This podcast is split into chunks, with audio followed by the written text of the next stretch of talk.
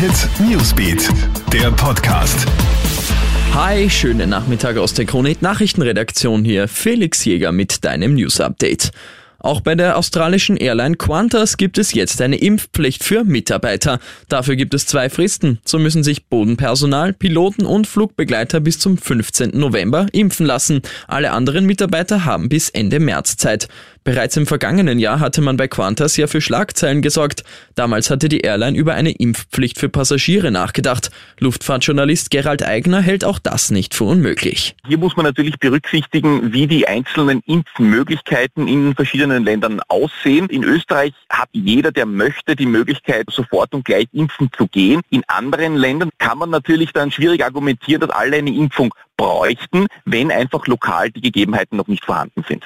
Schlechte Nachrichten gibt's leider von Dominik Thiem. Österreichs Tennisass muss nämlich nach seiner Verletzung am Handgelenk jetzt nicht nur für die US Open absagen, sondern die gesamte restliche Saison. Der 27-jährige Niederösterreicher, der derzeit noch Weltranglisten Sechster ist, hat das heute von seinem Management bekannt geben lassen. Damit kann er seinen Titel bei den US Open dieses Jahr nicht verteidigen. Im US-Bundesstaat Mississippi sind alle Schulen eines ganzen Bezirks jetzt geschlossen worden. Grund dafür das Coronavirus. Eine Schülerin, die 13-jährige Michaela Robinson, ist nur einen Tag nachdem bei ihr eine Corona-Infektion festgestellt worden ist, gestorben.